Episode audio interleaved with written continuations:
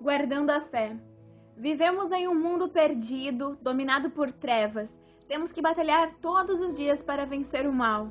As pessoas estão perdendo o emprego, estão passando fome, estão com a vida emocional destruída e perdendo a esperança da vida.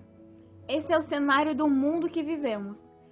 Neste tempo de aflição e de provação, que devemos aprender a guardar a fé.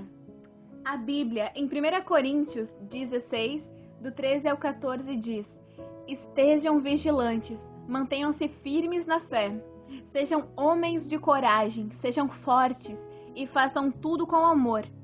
Sabendo que a fé é a certeza das coisas que se esperam e a prova das quais não se consegue ver. A palavra de Deus nos diz que devemos estar vigilantes para não perdermos a fé e não sermos vencidos pelo mal. A fé é um escudo, assim como diz em Efésios 6, que Deus nos deu para vencermos o pecado e as setas inflamadas do maligno e todas as situações adversas da nossa vida. A sua fé precisa estar viva, porque a fé traz resultados positivos. A fé em Deus nos faz vencer gigantes, nos faz ser fortes e faz muralhas que nos impedem de prosseguir caírem por terra. Aprenda a colocar a sua fé em prática. Plante com a fé e colha com milagres.